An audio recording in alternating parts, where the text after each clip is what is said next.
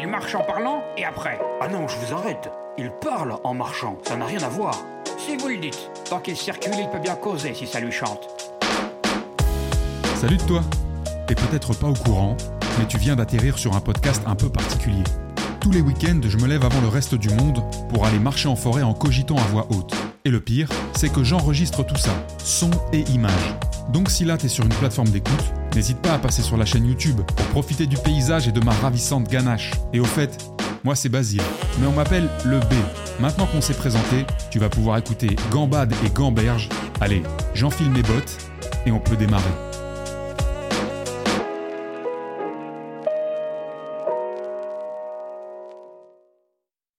Salut tout le monde, comment ça va? Alors, bonne nouvelle pour ce nouvel épisode. Je viens de me faire baiser pour la première fois euh, par le, le fameux risque dont je vous avais parlé de- d'enregistrer dans le vent en oubliant d'activer soit les micros, soit la caméra. Et là, c'était la caméra. Heureusement pour moi, euh, le destin a fait que je me suis, euh, euh, arrêté dans ma lancée parce que j'ai tout à l'heure, je passais devant un point où il y avait des tentes qui étaient posées en entrée de forêt. Donc j'imagine des gens à l'intérieur qui dormaient et que comme il est quand même 6h et quelques du matin, je voulais pas passer en hurlant s'ils étaient en train de se reposer. Donc du coup, ça n'a duré que deux ou trois minutes. Cette petite intro formidable que j'étais en train de vous faire, que vous ne verrez jamais du coup, euh, puisque vous devrez vous contenter de celle-ci, qui est une intro de substitution, qui est peut-être euh, bien moins, bien moins intéressante ou beaucoup plus intéressante. Non, je plaisante. Mais vous avez compris, voilà, ça, ça fait pas mal de se faire rappeler que à tout moment ça peut être cata et qu'on est quand même, enfin, que je suis quand même euh, béni entre guillemets que ça me soit pas arrivé. Là, je crois que je tourne l'épisode 12, euh, dièse 12 donc, entre guillemets, le, le 13e, euh, et que ça ne soit pas arrivé avant et pas plus souvent, c'est quand même un, c'est quand même positif. Donc, je suis en train de vous expliquer que bah, j'étais bien, j'étais plein de, de- entre guillemets, que j'avais de l'énergie, que j'étais content de faire ça, euh, que je, je pense que la météo va être clémente avec nous et qu'en plus de ça, j'avais échappé euh, de très peu à une situation bien fâcheuse de me retrouver complètement bloqué sur la route en venant. Bref, pas très intéressant, mais à cause d'un phénomène de panne, j'imagine, chez un, chez un gros camion qui était devant moi et qui se serait planté devant moi dans un endroit où j'aurais pu euh, absolument rien faire, ni le contourner, euh, ni m'extraire par l'arrière, peu importe. J'aurais été complètement bloqué et je, si j'ai bien compris, le truc est vraiment tombé en panne juste après qu'on l'ait dépassé, euh, quelques voitures et moi. Donc, euh, donc ça fait plaisir quand, quand ça fonctionne dans ce sens-là et qu'on on échappe, entre guillemets, aux, galères. Donc, on va pas pinailler 350 ans pour rentrer dans le vif du sujet. Euh, on commence à être habitué, vous et moi maintenant, à, ces petites intros interminables. En général, je fais un point météo, je vous fais un point... euh, non, je rigole. Un point énergétique, un point d'actualité. Euh, là, je voulais vous dire que, en gros, bah, ce qui est bien avec les gens comme moi, c'est qu'on se fixe plein de bonnes intentions.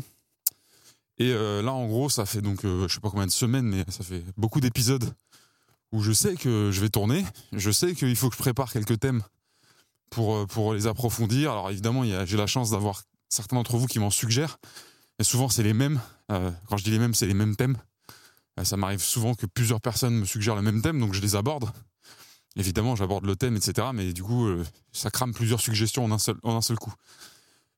Ce que je veux dire, c'est qu'en gros, bah, je j'ai pas encore trouvé la méthode pour me préparer à des thèmes à l'avance euh, qui m'inspirent. Parce qu'en fait, bah, j'ai pas mal de boulot en ce moment à côté, pour pas vous dire euh, beaucoup. Euh, et du coup, bah, j'ai cette, intention, entre guillemets, intérieure, très louable et très saine, mais au niveau action, ça, ça se fait pas. Donc en fait, la plupart du temps, j'enclenche l'épisode et je sais absolument pas de quoi je vais vous parler. Et puis c'est quand, quand je suis lancé que ça me vient ou que ça me revient, etc. Mais là, sur la route, comme quoi on progresse, hein, j'avais un truc. D'ailleurs, j'ai failli oublier euh, à cause de cette euh, fausse, enfin, de ce faux départ, cette première intro qui a été non enregistrée. J'ai failli oublier, mais du coup, sur la route, je pensais à un truc, c'est que euh, euh, pendant que enfin, c'était sur la route au moment où je me suis garé, et, euh, quand j'ai commencé à préparer le matériel, je me disais, c'est fou comme euh, j'ai accéléré le process de montage, d'export, euh, enfin, vous voyez, de dérochage. Euh, Dérochage, c'est quand on récupère, donc pour ceux qui sont pas familiers avec les termes techniques de la vidéo, euh, c'est quand on récupère donc euh, les images qu'on a tournées sur le sur l'appareil sur lequel on a tournées, parce que c'est bien beau euh, des vidéos dans votre caméra, dans votre carte mémoire ou dans votre iPhone, mais c'est pas comme ça qu'on va les monter et qu'on va les mettre sur le web, le World Wide Web. Donc le dérochage, le, le- le traitement, le montage, je sais pas moi, la synchro, les exports, etc. Et je me disais, c'est- cool parce que hier, du coup, j'ai rattrapé un peu de mon retard et je vais tâcher de confirmer ce rattrapage de retard ce matin, après avoir tourné, même si j'ai pas mal de choses à faire. Euh, j'ai rattrapé un peu mon retard de montage, donc euh, aujourd'hui, on est euh, le dimanche, donc vous aurez le plaisir de voir un épisode de, de Gamba des Gamberges sortir, donc pas celui-ci, pas celui que je suis en train d'enregistrer, évidemment. Ça, ce serait trop beau. Mais euh, un, ou deux épisodes précédents, enfin qui précèdent en termes de numéros. Et euh, bref, je me, je me, je m'auto-félicitais euh, mentalement de, cette euh, progression euh, en termes de, de rapidité de montage, sachant que depuis quelques épisodes, ou depuis trois ou quatre, euh, je vis une, une vraie galère qui est, euh, comme je vous l'ai expliqué je hier, je crois que je vous euh, les, les micros que je tiens dans la main ont un problème. Bref, je vais pas refaire le truc à chaque fois, mais ils se coupent à intervalles réguliers, mais pas non plus prédictifs. Enfin, prédictifs, c'est-à-dire que c'est pas. Ils se coupent, ils bouffent une seconde d'enregistrement toutes les environ 1 minute 30 ou 2 minutes. Mais c'est pas exactement 1 minute 30 ou 2 minutes, on sait jamais trop quand ça va tomber. Donc, j'enregistre à deux micros, comme ça, vu qu'ils tombent jamais, euh, le, petit bug ne tombe jamais en même temps sur les deux micros, bah, j'arrive toujours à, à colmater. Sauf que du coup, je me tape cette phase de colmatage où, bon, bref, j'ai développé mon process. Je vais pas vous raconter ça dans les détails, ça n'a aucun intérêt, mais j'ai un process qui est, certes long, parce que bah, j'ai pas le choix, mais qui a augmenté en vitesse de manière euh, assez impressionnante. Et donc, du coup, bah, je, je perds beaucoup de temps avec cette histoire de micro qui fonctionne mal. Mais d'un autre côté, euh, voilà, j'ai pas le choix, donc je le fais, etc. Et du coup, ce matin, quand je me faisais la réflexion, vous allez voir où je veux en venir, hein, parce que là, je sens que, que c'est un peu long pour vous, mais ce matin, je me faisais la réflexion en me disant, putain, si j'enlevais ce, si j'avais plus ce problème de micro, parce que, ah oui, c'est ça, c'est que je pensais à, là, du coup, j'ai tourné aujourd'hui, et je me tâte à déposer les micros en garantie cette semaine, Euh, étant donné que je vais faire un saut à Paris, euh, là où j'ai acheté les micros, enfin, je, je fais un saut à Paris pour rien avoir avec les micros, mais je vais pas être loin de là où je les ai achetés, et c'est là où il faut que je les dépose si je les mets en garantie. Mais du coup, je serai privé de micro pour les week-ends euh, à venir. Donc, étant donné qu'hier, je vous ai expliqué, pour ceux qui ont suivi l'épisode qui est sorti hier, qu'il était potentiellement possible et éventuel, en théorie, que euh, Gamba des Gamberges soit en réalité, depuis le début, sans qu'on le sache, mais qu'il se soit révélé à nous-mêmes comme un podcast saisonnier, c'est-à-dire un podcast qui couvrirait la période estivale pour des raisons de logistique, de météo et de euh, capacité à avoir de la lumière euh, suffisante dans une forêt à 6 heures du matin n'importe où en France ou ailleurs sur le globe. Euh, donc ce serait un, podcast qui serait tourné, enregistré, de, je sais pas, de mai par exemple à octobre. Après, Je, je vous dis n'importe quoi, hein, c'est pas du tout acté, c'est pas du tout décidé, comme je vous l'ai dit. Ça m'intéresserait énormément de pouvoir designer cette, décision et ce pivot, s'il y a pivot, avec vous ensemble. Mais du coup, voilà, pourquoi je disais ça? Euh, Oui, comme je voulais poser les micros en garantie, mais que d'un autre côté, il y avait cette potentiel, euh, ce potentiel passage en, podcast saisonnier. Donc je vous rassure, si podcast, euh, si le Gamba des Gamberges devient un podcast saisonnier, ce ne sera pas pour vous abandonner pendant la phase hivernale, pendant l'hiver, pendant la période froide, ce sera plutôt pour produire autre chose du coup. Si on n'arrive pas à faire pivoter le, format en, respectant son code et son concept, et, bah, en fait, il n'y a pas besoin de se, se- fracturer la colonne vertébrale, autant dire, bah, il, il- est produit pendant un certain temps, et pendant le reste du temps, on fait autre chose, et puis quand, ça, quand les beaux jours reviennent, bam, c'est la nouvelle saison de Gamba des Gamberges, etc. Et après, on peut faire les vicieux. Je peux faire le vicieux du type, euh, je tourne toujours deux épisodes par semaine euh, pendant la période estivale, sauf qu'au lieu de les sortir, euh, au lieu de les sortir à la vitesse où ils sont enregistrés à peu près, bah, j'en sors qu'un par semaine, et du coup, en étalant avec le, avec le, le nombre d'épisodes euh, le nombre de semaines qui passent, bah, ça, fera quasiment un épisode qui sort toutes les semaines pendant toute l'année. Sauf que je trouverais, je trouverais ça pas très loyal pour vous. Mais bon, en même temps, voilà, toutes les, pistes sont bons pour, pour s'améliorer, euh, enfin pas pour s'améliorer, mais pour optimiser un, tel pivot que euh, euh, le, passage en saisonnier. Enfin bref. Et donc je me disais que j'allais poser potentiellement, comme j'ai énormément de travail dans, les semaines qui viennent, je vais vraiment, j'ai aucune idée de si je vais réussir à tourner dans les prochains week-ends tellement j'ai du boulot euh, qui s'accumule. Euh, je me disais je vais poser les micros en garantie. Sauf que bah du coup avec ce- cette question de saisonnier, je me dis est-ce qu'on tiendrait pas en serrant les dents très très fort, vu que les process se sont améliorés, est-ce qu'on tiendrait pas jusqu'à la, bah, la fin de la saison, mais en même temps si la fin de la saison est dans trois mois, je sais pas. Donc je suis euh, complètement dans un dilemme. Je sais pas si je vais laisser les micros en garantie. Euh, la, première fois où je suis allé leur en parler, ils m'ont dit que ça allait durer euh, ouais, 2-3 mois minimum avant que je les récupère. Ce qui, est, vachement rassurant quand on a un client euh, qu'on a acheté du matériel qui coûte quand même un certain prix. Et euh, enfin, pour, le dire très clairement, c'est les gens de la Fnac. Et je trouve que les gens de la Fnac, ils ont un espèce de. Alors, faut pas généraliser. hein, Il y a certainement des gens super. D'ailleurs, j'ai des amis qui bossent à la Fnac, mais ils bossent pas dans les, ils bossent pas dans les magasins en fait. Ils bossent pour la Fnac. Mais j'ai toujours vécu. Moi, je vais souvent à la Fnac. J'ai souvent été à la Fnac et à Darty, qui maintenant appartient au même groupe euh, depuis depuis que je suis jeune. Et j'ai toujours trouvé qu'à la Fnac, ils avaient une espèce de. Ils arrivaient tellement à nous faire sentir qu'ils en avaient rien à foutre de nos gueules et que notre problème, nos, nos- nos besoins ne les intéressent pas. Et là où c'est frappant, alors le pire, c'est dans les rayons livres. Dans les rayons livres, je crois qu'on peut pas faire pire. C'est qu'on a l'impression qu'il faut donner un billet de sang euh, à la personne pour qu'elle nous lâche un renseignement euh, sans nous cracher à la gueule.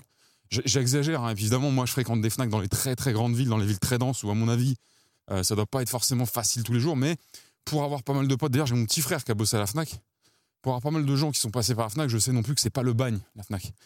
Euh, je dis pas que euh, c'est facile ou quoi que ce soit, mais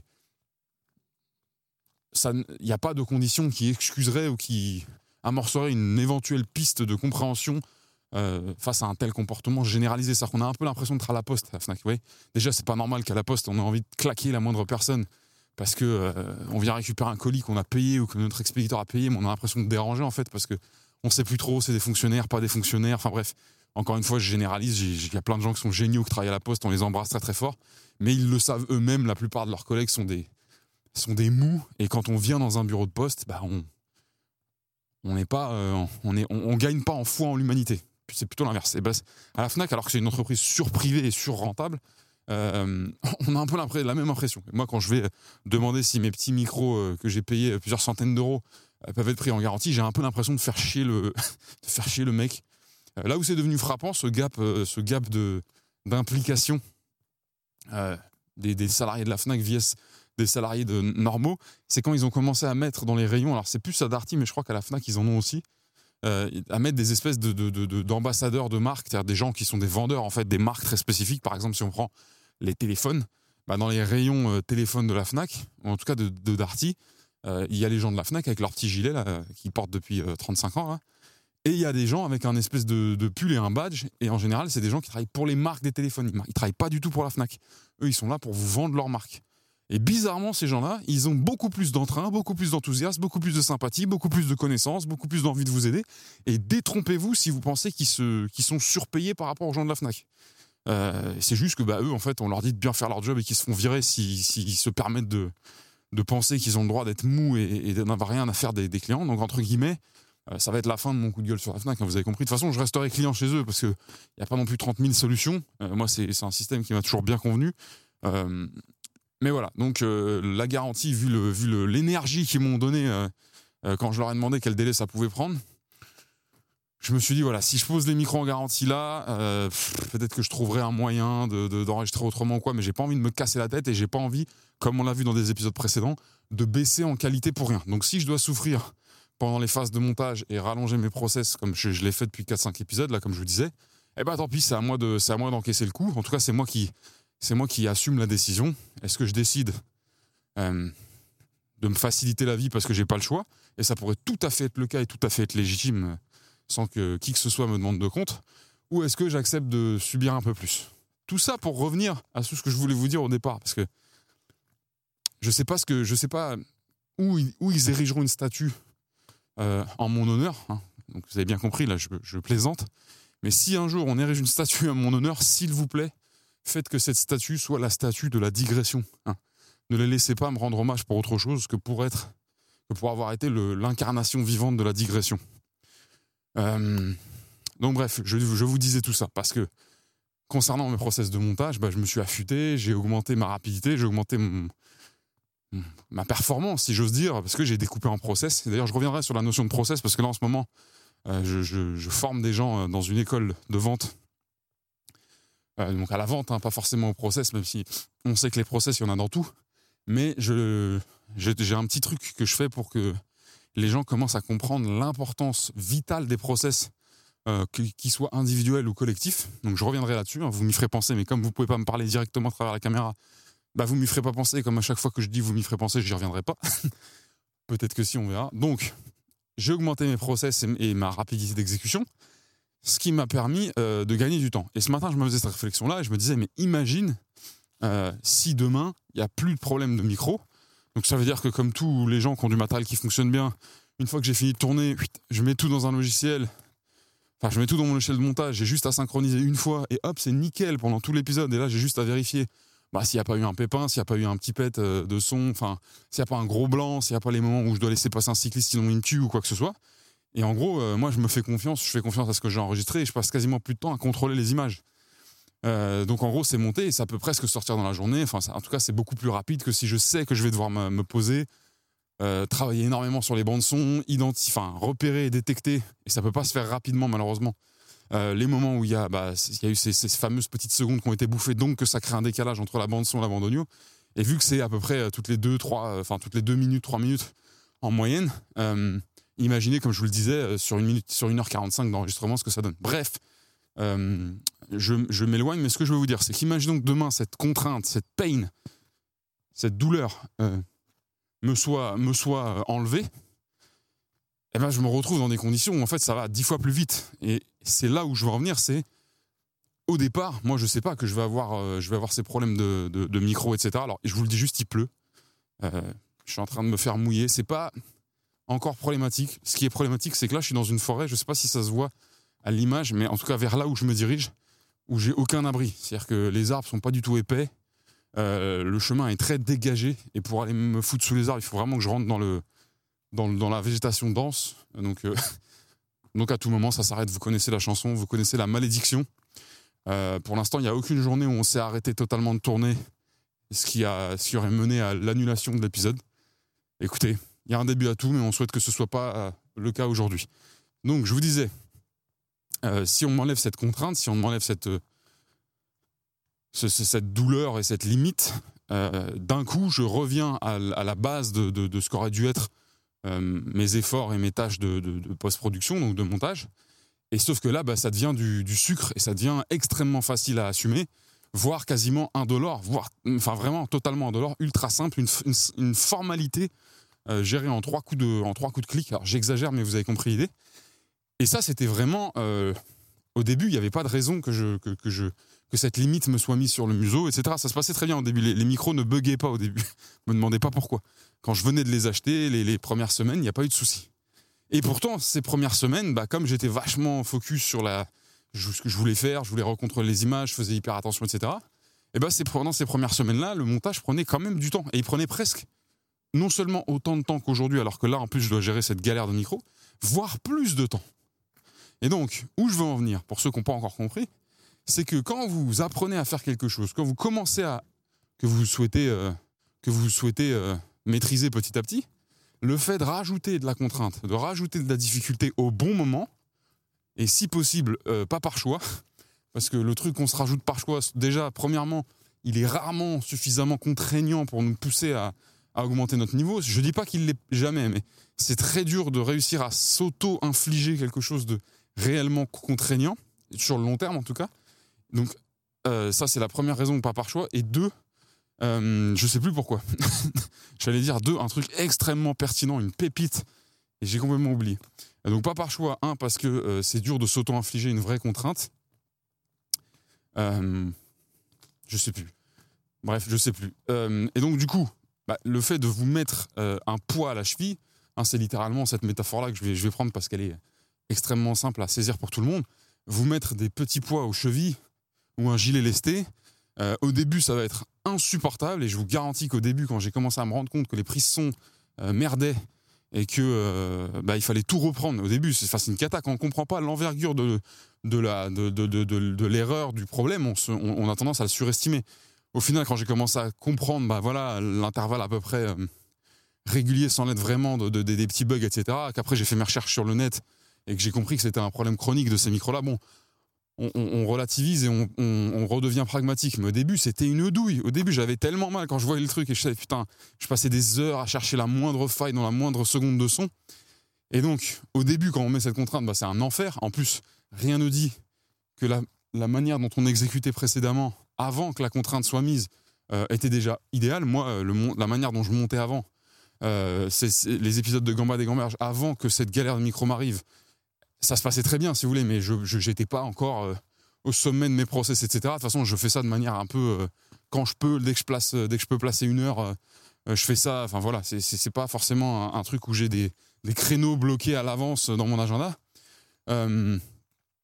Et donc quand cette contrainte arrive, c'est un enfer, ça, ça, pique très très fort. Et donc c'est bon signe parce que bah, si ça pique pas, c'est que c'est pas une contrainte. Et par contre, on va finir par arriver au même niveau, normalement si on se bagarre et qu'on travaille, on va finir par arriver au même niveau de maîtrise, entre guillemets, en tout cas de, d'aisance, de, confort, qu'avant que la contrainte soit mise, mais tout en ayant la contrainte. Et ça, c'est mon cas aujourd'hui, parce que, bah, en fait, euh, voilà, hier, j'ai mis un gros coup de collier euh, parce que j'ai pu le faire, mais ça m'a pris euh, moins d'une heure de monter un épisode. Enfin, j'exagère, mais parce qu'il y a peut-être des moments où j'ai recontrôlé les pistes avant que je ne prends pas en compte. Mais ce que je veux dire, c'est que c'est, on va finir par rattraper, par recoller le niveau qu'on avait précédemment, tout en ayant absorbé la contrainte. Alors ça, il faut, je pense, s'assurer, peut-être que c'est une théorie bidon, mais je pense qu'il faut s'assurer que c'est bien implémenté, qu'on est bien, on a bien serré le, serré le niveau qu'on, qu'on prétend s'être donné. Et une fois que c'est fait, à tout moment, si la contrainte disparaît, mais le, enfin, vous savez, c'est comme les, les sprinteurs qui s'entraînent à courir avec des élastiques qui les retiennent ou les basketteurs qui s'entraînent à sauter avec des, pareil, des élastiques ou des poids, bah, quand on leur enlève, ils s'envolent ou ils, partent comme des fusées. Et bah, c'est exactement là où je voulais en venir. Euh, j'aurais pu le faire directement, mais ça m'intéressait de parler une demi-heure avant. et donc, en gros, je me dis, si demain j'ai plus les problèmes de micro, mais le montage, ça me prend 5 minutes. Et je veux tout ça pour théoriser un truc un peu bidon qui a déjà dû être théorisé, en tout cas euh, théorisé, mais abordé par un million de mecs avant moi. Euh, quand vous faites quelque chose de bien, dans le sens vous le faites bien, c'est parfois intéressant de se dire tiens, je vais rajouter un peu de difficulté. Euh, alors comme je dis, ça c'est contradictoire avec ce que je vous ai dit il y a, il y a, 5, il y a secondes, enfin 5 minutes, euh, à savoir que bah, il faut éviter de, il faut éviter de, de, provoquer soi-même la contrainte parce que alors là je m'en vais parce que c'est là où il y a le pont avec l'autoroute pourrie là. Il faut éviter de s'appliquer soi-même la contrainte parce qu'on est rarement suffisamment discipliné et créatif pour pouvoir s'infliger euh, une limite et une difficulté qui va vraiment nous, poser problème. Mais euh, plutôt que de vous donner euh, cette leçon-là, c'est plutôt de vous dire, quand contrainte il y a, voyez ça comme une opportunité tant que vous n'avez pas constaté que ça va être bloquant totalement. Parce qu'évidemment, la contrainte qui vous met à l'arrêt et, pour laquelle vous ne trouvez aucune solution, je ne vais pas vous demander de sauter de joie et d'être ravi.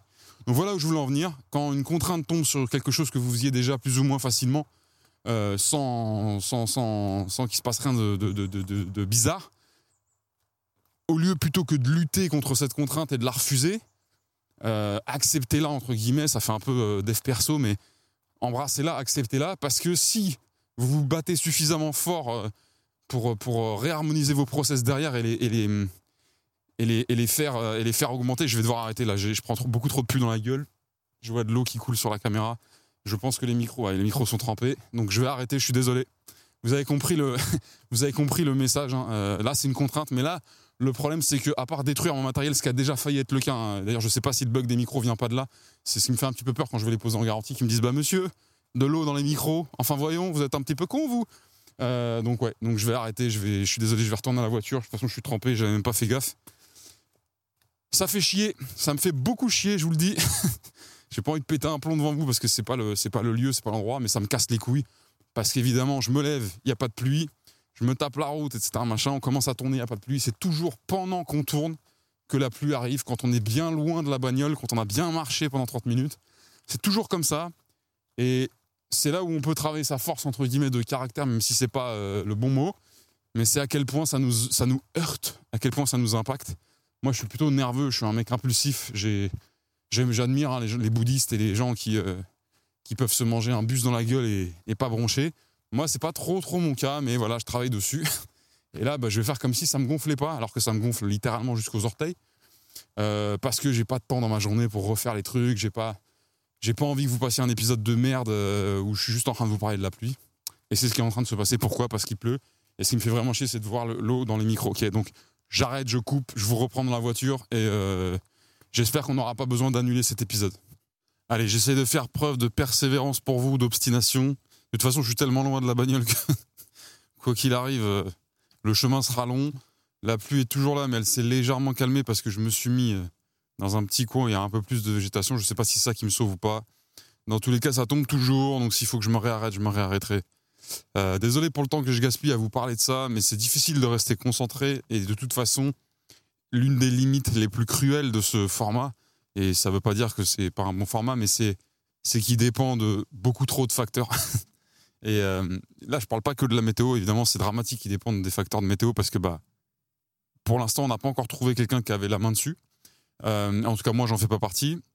Euh, mais c'est surtout qu'il va dépendre de mon inspiration, de mon humeur, de mon énergie, euh, de plein de choses. Et ça, non seulement c'est également impacté par les facteurs externes comme la météo, c'est-à-dire que la météo, elle impacte techniquement le, format. C'est-à-dire que le format, bah, il s'arrête tout simplement si la météo décide qu'il s'arrête. Mais en plus de ça, la météo impacte mon inspiration, impacte la créativité que je peux avoir. Et, donc, c'est un une double peine et c'est un peu pénible, mais bon, c'est comme ça. Il faut, euh, il faut s'obstiner. Donc euh, très vite, j'essaie de, passer à autre chose. Euh, ah voilà, tout à l'heure, je vous avais dit, bah, faites-moi penser, comme si vous étiez avec moi dans la forêt, faites-moi penser à vous parler des process et de ce que je fais avec mes élèves en ce moment. ce que je fais avec mes élèves en ce moment, alors je l'avais testé déjà avec d'autres personnes, mais c'était plus compliqué parce que ce qui m'intéressait là, c'était d'avoir des groupes. donc là, je vous parle de process. ce que je veux, moi, c'est que les gens qui n'ont pas encore eu dans leur expérience professionnelle euh, ou personnelle, mais en général c'est plutôt professionnel, l'expérience et la découverte des process et de leur pouvoir, puissent se rendre compte d'à quel point bah, ils sont indispensables dans les process, je, veux dire, et à quel point ils sont souvent plus évidents et souvent plus simples à mettre en place que l'on croit. Et que c'est pas une pas une question de complexité les process. En tous les, en tous les cas, j'ai rarement rencontré des gens dans ma vie euh, qui se prétendaient spécialiste ou pas, en tout cas expérimenté sur les process, qui, me les expliquait simplement. C'était toujours un truc, une chienlit pas possible. C'était toujours des tiroirs et des, tas de trucs à raconter, des trucs bah, complexes du coup. Et euh, alors que pour moi, le but d'un process, non seulement, bah, c'est d'arriver à exécuter une action de manière si simple qu'elle pourrait être exécutée par n'importe qui, s'il suit ou si elle suit le process. Mais donc, du coup, pour que le n'importe qui puisse s'appliquer, il faut que bah, les process soient d'une simplicité euh, aberrante. Donc voilà. Et donc, ce que je fais, bah là, c'est que j'ai des élèves qui se répartissent, euh, qui peuvent se répartir en équipe de 4-5. Et euh, il y, a, y, a, pardon, je contrôle les micros. Il y a plusieurs équipes. Et tous les matins, avant qu'on commence, euh, on commence ce qu'on a à faire, hein, qui n'a rien à voir avec ce que je vais vous expliquer là, mais qui est, donc, comme je vous dis, basé sur la vente, le business development, etc.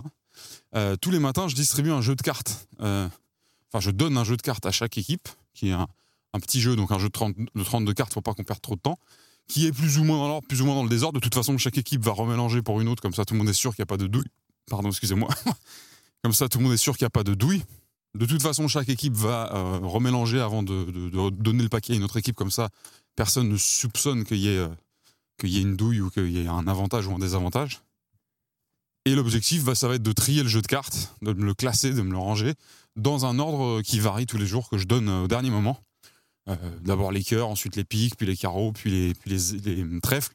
Et puis, euh, est-ce que je veux qu'il soit que les cartes, les valeurs des cartes soient dans un sens ascendant ou un sens descendant? Pour vous la faire simple, en gros, c'est ça l'idée. Donc rien de sorcier, mais encore une fois, chaque équipe comporte, excusez-moi, 4 ou 5 personnes.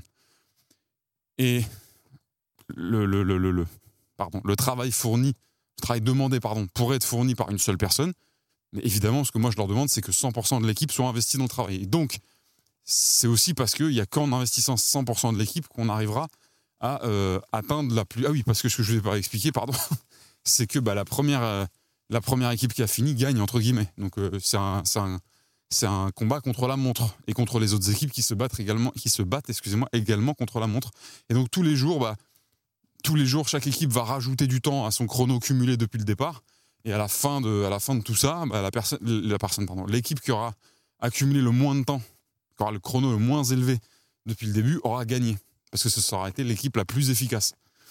Euh, par contre, ça ne veut pas dire que c'est la plus efficace tous les jours. Hein. Il y a des équipes qui me font des hauts, des bas, il y en a qui sont plutôt régulières.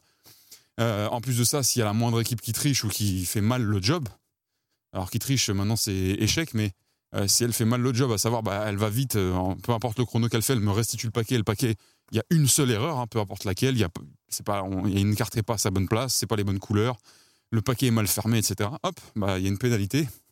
Et elle se retrouve dernière du classement du jour. Donc, leur classement fluctue énormément.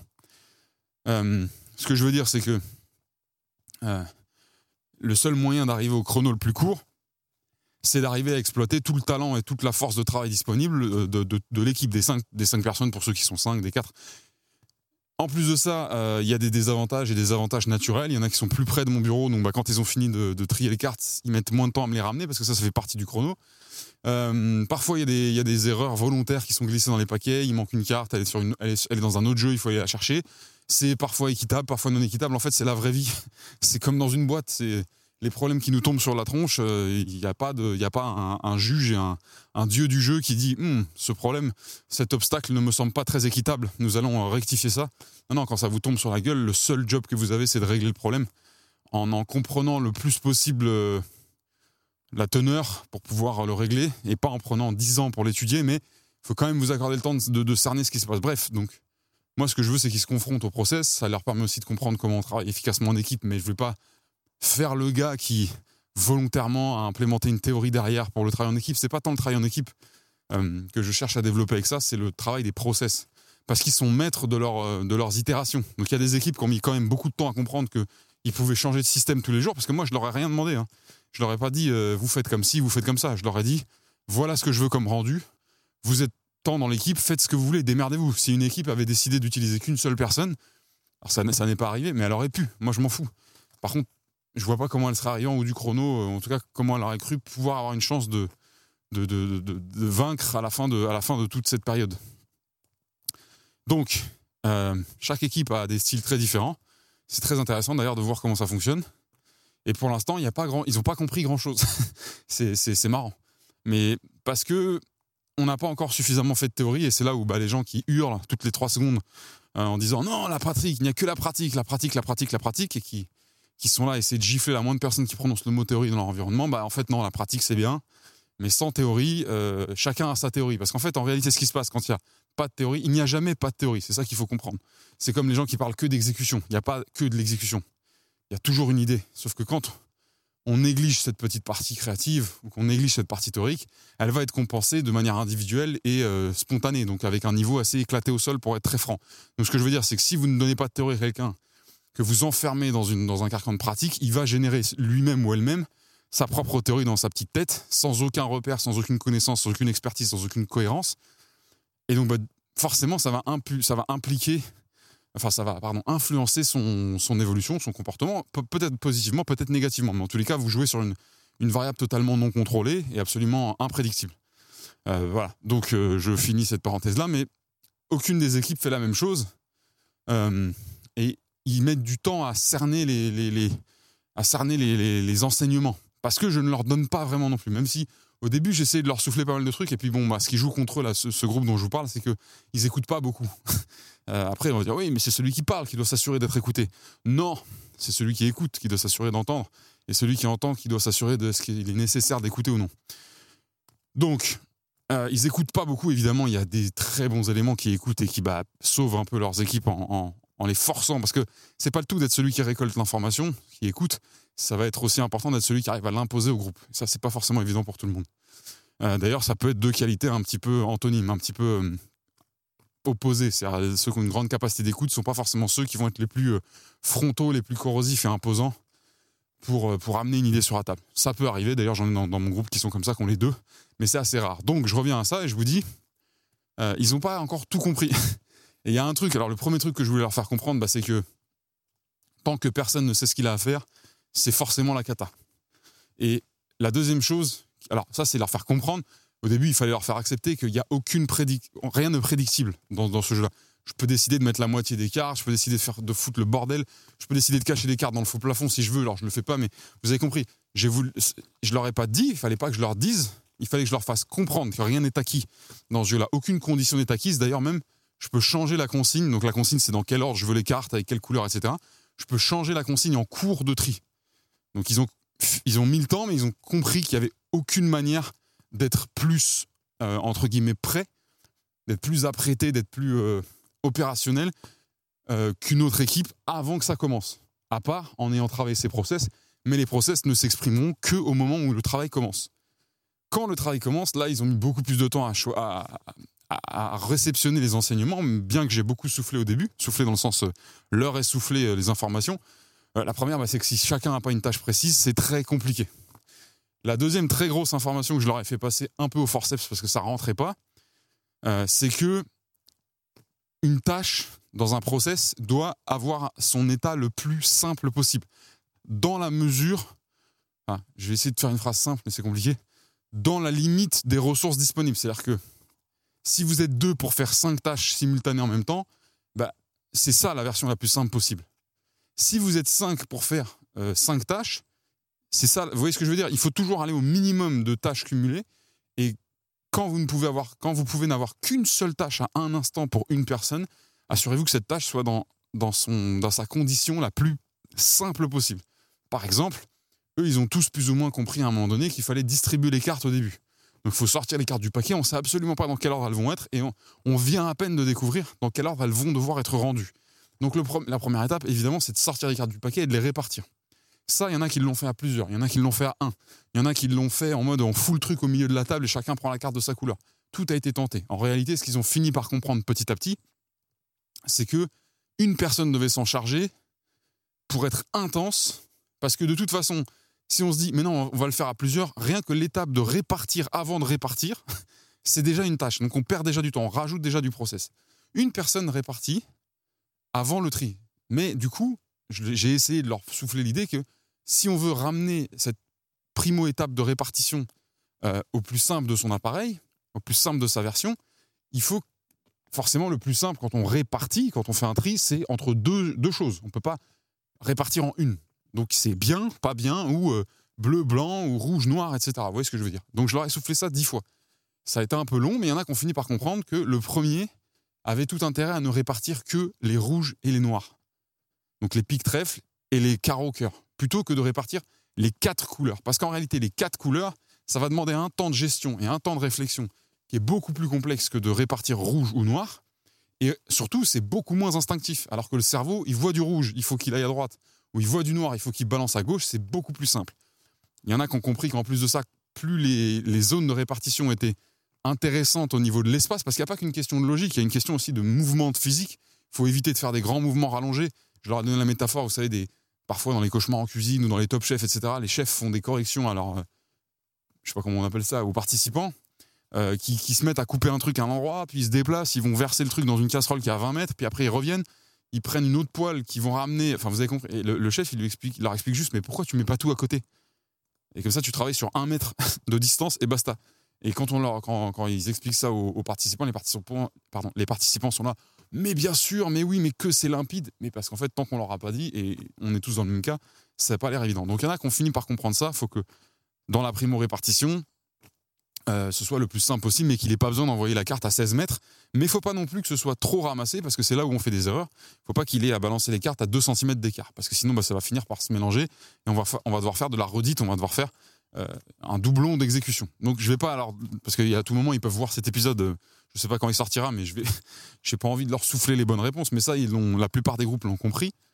donc vous voyez un petit peu où je veux en venir avec ces histoires de process, etc. Et il y a évidemment plein d'autres enseignements qu'ils ont du mal à, cerner parce que je pense ils font une erreur. Ils ne pensent à ce, à ce défi de process que pendant le défi de process. Et là, on vient retoucher euh, un point primordial que, que, j'ai abordé dans, de précédents épisodes et qui du coup va se marier avec, euh, va, se, va pouvoir rejoindre le, sujet de leur formation, le business development, la vente, etc. C'est euh, le, fameux, le fameux versus entre la pratique et l'entraînement. En fait, si vous ne pensez qu'à ce qu'à la tâche quand vous la faites, il n'y a aucune chance qu'elle progresse à part via des éléments euh, qui ne dépendent pas de vous, via des éléments extérieurs si j'ose dire. Euh, je repasse devant les fameuses tentes dont je vous ai parlé tout à l'heure, donc je vais couper deux secondes et je vous reprends. La fameuse pratique, la fameuse pratique que tout le monde veut être reine, être déesse dans tous les sujets. En réalité, encore une fois, je lui mets un, coup de latte dans le museau. Vous avez bien compris que moi, la pratique, j'ai rien contre et que elle, elle compose une grande partie de ma vie et de mes progrès. Mais encore une fois, le piège dans lequel on veut vous faire tomber, c'est de vous faire croire que elle se suffit à elle-même. Euh, donc, excusez-moi parce que j'ai pas mal marché entre les deux prises. Euh, oui, donc, ils ne pensent, mes élèves, que euh, à la guerre des process, c'est comme ça qu'on a baptisé ce petit jeu. Ils ne pensent à la guerre des process, je pense, pour la plupart, que pendant la guerre des process, ou alors un chouïa avant, un chouïa après, et peut-être cinq minutes de temps en temps le soir, ils s'envoient un message sur le canal Slack pour rigoler. Et en réalité, si euh, aucune de ces équipes ne se discipline à travailler euh, ces process, à les penser, à les écrire, à les, confronter, et pourquoi pas pour les plus ambitieux, mais je crois qu'il n'y en a encore aucun qui a essayé. Pourtant, je leur ai donné le lien, on pouvait s'acheter euh, ces petits paquets de cartes pour à peine quelques euros, mais vraiment une somme très modique sur Amazon.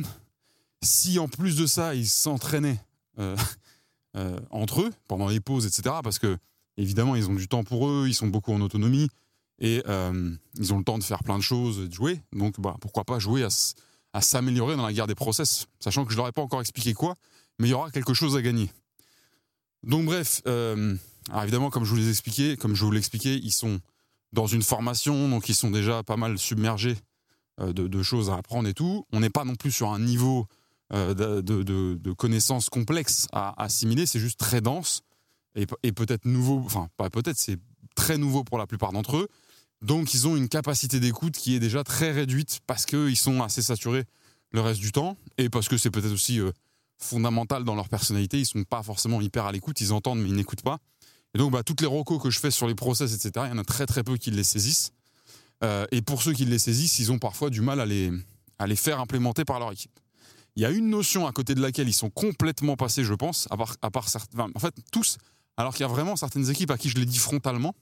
En fait, quand je dis un truc à une équipe, je le dis toujours suffisamment fort et à haute voix pour que toutes les autres entendent. Mais il y en a pour qui, si on vient pas se mettre à 5 cm d'eux, en les regardant droit dans les yeux et en les touchant sur l'épaule, ils ont l'impression que c'est pas intéressant d'écouter. La notion la plus importante pour l'instant à côté de laquelle ils sont passés et que j'ai donné à l'oral mot pour mot, donc je la redis. Euh, du coup, ça si jamais il y a deux trois d'entre eux qui regardent, parce que je sais qu'il y en a qui sont déjà passés sur ce podcast-là et qui connaissent, c'est qu'il faut un chef. Alors là, évidemment, il y en a peut-être certains d'entre vous qui vont bondir et qui sont déjà en train de mettre des claques dans leur écran d'ordinateur. Calmez-vous, n'abîmez pas votre matériel. Je sais qu'il y a plein de gens qui pensent qu'on peut vivre dans une société, enfin, je m'en fous de la société, mais dans un système, euh, que ce soit entrepreneurial ou, autre chose, où euh, tout le monde est content, tout le monde fait ce qu'il veut et ça se passe très bien. Ok, super. Moi, je vous dis que dans un, dans un but et dans un but d'optimiser les process et dans un exercice de, d'efficacité de performance, non, ça et, ça ne marche pas.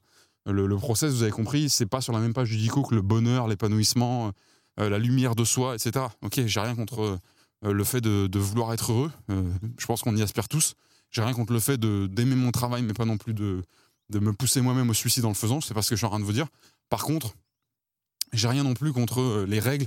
J'ai rien non plus contre le, un système établi qui va mener à une certaine performance, à certains résultats. Par contre, je suis capable de remettre, euh, en tout cas pour ma part, tous, ces systèmes et toutes ces choses en cause si besoin. Mais ce que je veux vous dire par là, c'est que euh, l'espèce de, faux mindset peaceful, euh, pas de chef, pas de hiérarchie, tous égaux, ouais, ok, super, ça c'est vraiment des trucs de gens qui n'ont pas eu besoin de faire des choses complexes, difficiles, longues et, extrêmement énergivores. parce que je peux vous garantir que quand il y a besoin de taper dedans, que chacun soit spécialisé sur un sujet et qu'il y ait quelqu'un qui fasse conserver le rythme et les consignes claires dans les esprits de tous, il faut un chef. Sauf que le problème, c'est que c'est le mot qui va pas dans la plupart des cas. Et je pense que c'est pour ça que les équipes à qui j'ai soufflé l'idée, même si toutes les équipes ont dû l'entendre, mais ceux à qui vraiment je l'ai dit, j'étais sub, enfin pas subjugué, mais j'étais euh, très étonné qu'ils les aient pas implémentés, c'est que ils peuvent pas dire qu'ils l'ont pas entendu. Les j'étais avec eux quand je leur en ai parlé, mais c'est que je pense qu'ils ont un problème avec la notion de chef. Ils n'ont pas tous forcément un, petit peu les couilles de s'imposer.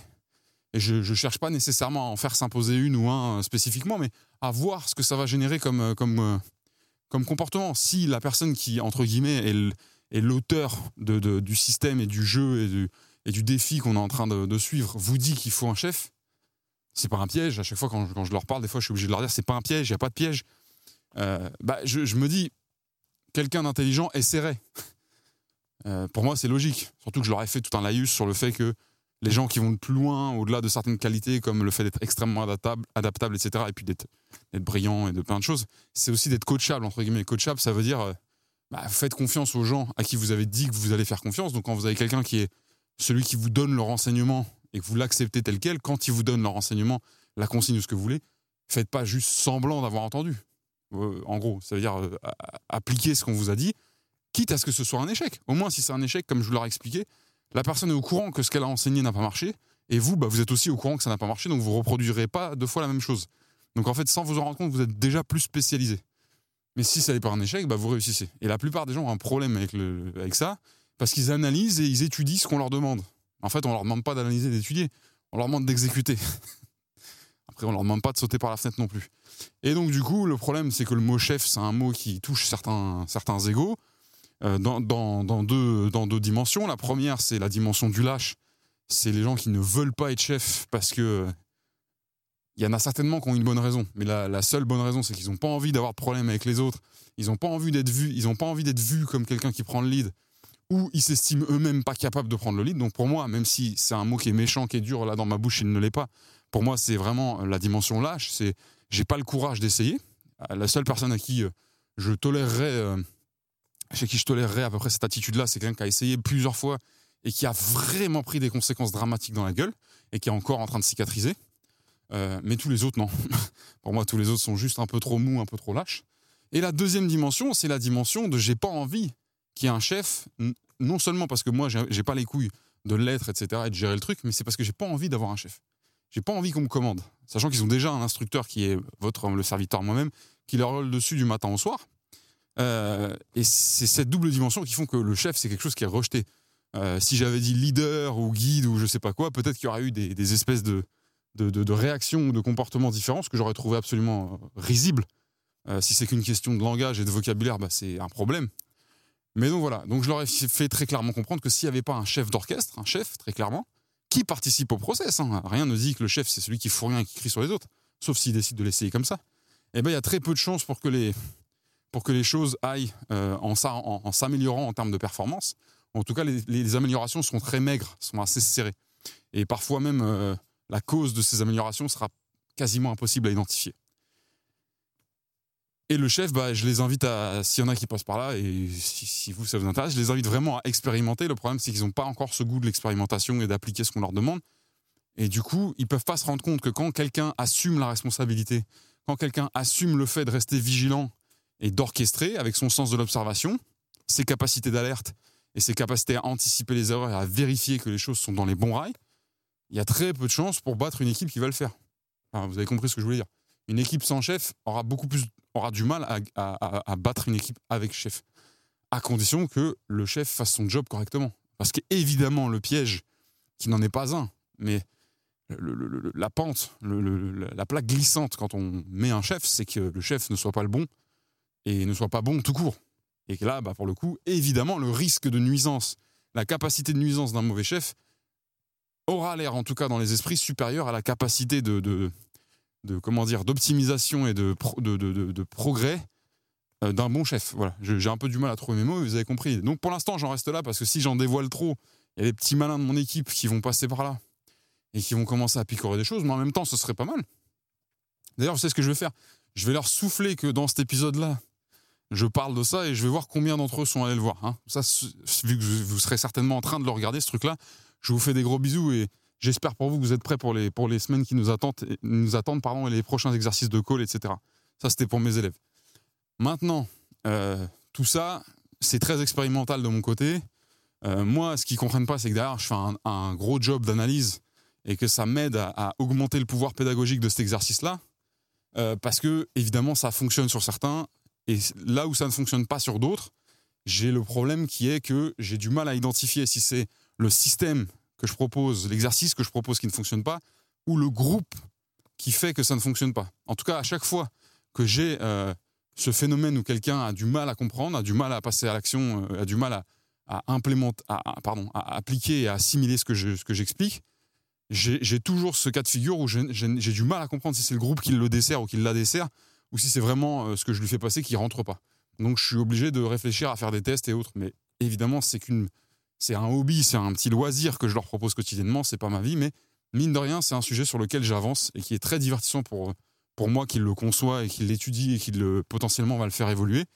Euh, et c'est marrant parce que dès qu'on dès qu'on applique quelque chose dans un système ludique, dans un système de jeu, euh, ça change complètement la manière d'enseigner et c'est le système lui-même qui fait travailler et j'ai presque rien à leur dire. Après, je devrais peut-être leur faire plus de théorie, etc. Mais malheureusement, je ne peux pas empiéter. Enfin, malheureusement, c'est logique que je n'empiète pas avec ce sujet de jeu de cartes qui n'a aucun objectif et aucune vertu pour eux à part bah, de les confrontés au pouvoir potentiel des process, que je n'empiète pas sur ce que je, leur enseigne vraiment sur le bizdev, la vente, etc. avec, ça. Mais j'aimerais beaucoup si, j'avais l'occasion, euh, ce qui me permettrait moi de théoriser et d'arrêter des termes plus précis et, de pouvoir, et de pouvoir vraiment euh, gainer, comme j'aime bien utiliser le terme, mes propos, gainer mes théories, les rendre, les rendre dépendantes et, fluides les unes entre les autres, jusqu'à potentielle obtention d'un résultat. En tout cas, voilà, il y a, y a plein de, comme vous le savez, voilà, il y a plein de d'étapes et d'éléments qui me passionnent dans la pédagogie et dans le, le fait d'arriver à non seulement transmettre un savoir, mais de le transmettre de la manière la plus digeste et, efficace et, nutritive pardon, voilà, possible pour l'individu, euh, avec ce fantasme un petit peu de se dire est-ce qu'on ne trouverait pas une version euh, universelle euh, de, ce savoir à transmettre pour que n'importe quel individu puisse l'absorber et le digérer instantanément de la même manière, peu importe sa brillance, peu importe sa condition, peu importe son âge, etc. En parlant de ces fameux élèves et de cette fameuse formation donc, que je leur dispense, ça me permet de, de revenir sur un sujet que, que pas mal d'entre vous m'envoient en privé à aborder et à détailler, et que j'oublie toujours parce que c'est pas forcément le truc qui me passionne le plus au moment de Gamba des hein, j'entends parce que c'est ma vie quand même, euh, euh, mais euh, qui m'inspire pas le plus de, de, réflexion, c'est bah, du coup comment je gagne ma vie, qu'est-ce que je fais en dehors des, de ces fameuses formations que je dispense, etc. Alors beaucoup d'entre vous savent parce que soit euh, ils ont vu sur mes différents réseaux, soit parce qu'ils ont eu des amis qui sont passés par moi, ou soit parce qu'ils sont passés eux-mêmes par moi que je. Alors j'aime pas forcément le mot, pas parce que pas, pas, pour la valeur qu'il envoie, mais parce que c'est pas nécessairement le, process que moi je j'applique, mais on peut dire entre guillemets que je coach des sales et des bizdev. En, en gros, coacher encore une fois n'étant pas le terme le plus adapté, mais on va dire que je rencontre des sales et des bizdev. Euh, avec une attitude vraiment analytique, je vais vraiment travailler avec eux sur les points que eux me déclarent comme étant leurs points à améliorer, ou maximiser les points qu'ils me déclarent comme étant leurs points forts, leurs atouts. Euh, ça, c'est pour ceux qui restent un petit peu en surface avec moi, qui peuvent faire que du one shot, et c'est très bien parce que la plupart du temps, il va y aussi avoir euh, un sujet de motivation, un sujet d'objectif à court terme, et il faut que je puisse appliquer de la valeur à ces gens-là euh, rapidement. Mais la plupart des gens qui passent par moi sont accompagnés un peu plus sur le long terme. Alors, il arrive très régulièrement que ça passe finalement par les boîtes parce qu'il y a bah, déjà une, notion d'engagement, de coût, euh, et puis bah, de profit qui sera euh, à la fois un impact pour la personne, le bizdev, le sales qui va passer par moi, mais aussi bah, du coup pour sa boîte, à moins qu'on parle d'un indépendant. Donc il n'y a pas vraiment de raison que ce soit que le bizdev qui, qui s'occupe de ça et qui prenne en charge ça. Et puis sur le long terme, c'est quand même plus intéressant de pouvoir aussi travailler sur son équipe et sur son environnement. Donc il arrive très souvent que des bizdev que je coach euh, en parlent à leur hiérarchie quand ça leur pose pas de problème de déclarer qu'ils se font accompagner par quelqu'un parce que comme vous l'avez peut-être vu euh, récemment sur un de mes posts LinkedIn, j'ai des clients qui n'aiment pas dire qu'ils se font accompagner alors que ce soit sur leur sujet bizdev ou, ou sur le yoga, j'en sais rien, mais euh, parce qu'ils ont peur en fait qu'on bah, qu'on pense qu'ils sont pas bons alors qu'en fait c'est le contraire. Moi, quelqu'un qui, m'explique qu'il se fait qui se fait entraîner à l'extérieur de, l'entreprise, déjà j'ai l'impression moi de si je suis son manager, son responsable, j'ai l'impression moi d'être d'être euh, de, de, comment dire de ne pas avoir fait mon taf correctement et d'être redevable et je suis reconnaissant à la personne de prendre ses initiatives.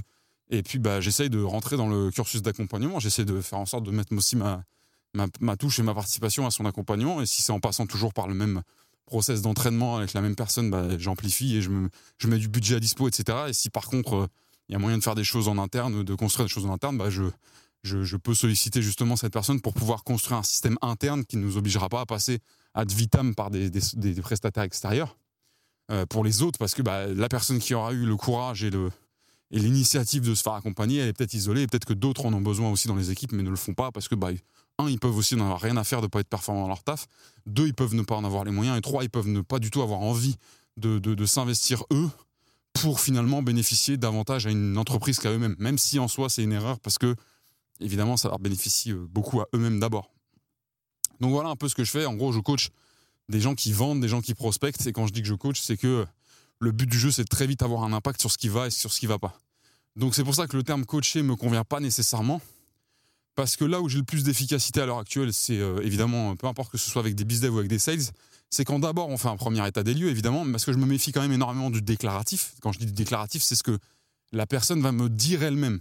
Attention, je ne suis pas en train de dire que j'estime qu'on se fout de ma gueule et qu'on me ment. C'est juste que je me méfie de la manière dont la personne perçoit elle-même ses points forts, perçoit elle-même ses points faibles, perçoit, elle-même ses erreurs, même s'il y a des gens qui ont des énormes capacités de prise de recul et qui sont extrêmement pertinents dans la manière de, d'en parler et de formuler les choses, mais c'est pas le cas de tout le monde. Il y a de l'ego, il y a de l'émotionnel, il y a de la pression, euh, il y a de la honte, il y a du syndrome de l'imposteur, il y a, il il y a de la fierté mal placée, il y a de la mégalomanie, il y a de la grosse tête, il y a tout ce que vous voulez. Et tout ça mélangé fait que, bah, en plus, mélanger à un biais qui est bien connu, qui est qu'on a biais de supériorité, on a toujours tendance à se penser un tout petit peu plus brillant que les autres, voire beaucoup plus brillant que les autres, la plupart des gens. Euh, donc tout ça mélangé, j'ai appris à m'en méfier. J'ai beaucoup appris à m'en méfier à l'époque où je travaillais pour un mec qui s'appelle David Bernard, qui a fondé une boîte qui s'appelle Assess First, euh, que vous connaissez peut-être sur LinkedIn, qui permet de recruter les gens en se basant sur des résultats, euh, des résultats de, questionnaires euh, qui, visent leur personnalité, leur motivation, leur, leur capacité cognitive, etc., plutôt que sur ce qu'ils vont mettre sur leur CV sur ce que leur copain va vous dire ou leur ancien manager va vous faire comme recommandation. Je ferme la parenthèse là, mais allez voir Assess First, A2SE2SFIRST.com. Allez passer les questionnaires, vous allez voir, vous allez apprendre beaucoup de choses sur vous. Euh, pour en revenir à ce que je disais, du coup, je fais, on va dire, un premier état des lieux, parce qu'il y a quand même énormément de bonnes choses à prendre.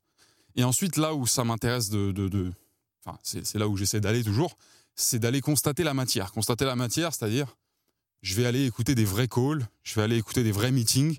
Euh, échanger avec la hiérarchie, c'est pas forcément tout de suite un, point euh, qui va me permettre de déclencher beaucoup de, de valeurs mais allez écouter comment bosse vraiment la personne, allez faire un tour sur, son, sur sa manière de prendre des notes, sur sa manière de donner l'information, sur sa manière de s'organiser, sur sa manière de se motiver, sur sa manière de protéger ses sessions d'appel, sur sa manière de prendre des notes pendant l'appel, sur sa manière de questionner, sur sa manière de faire face aux objections, sur sa manière de plein de choses.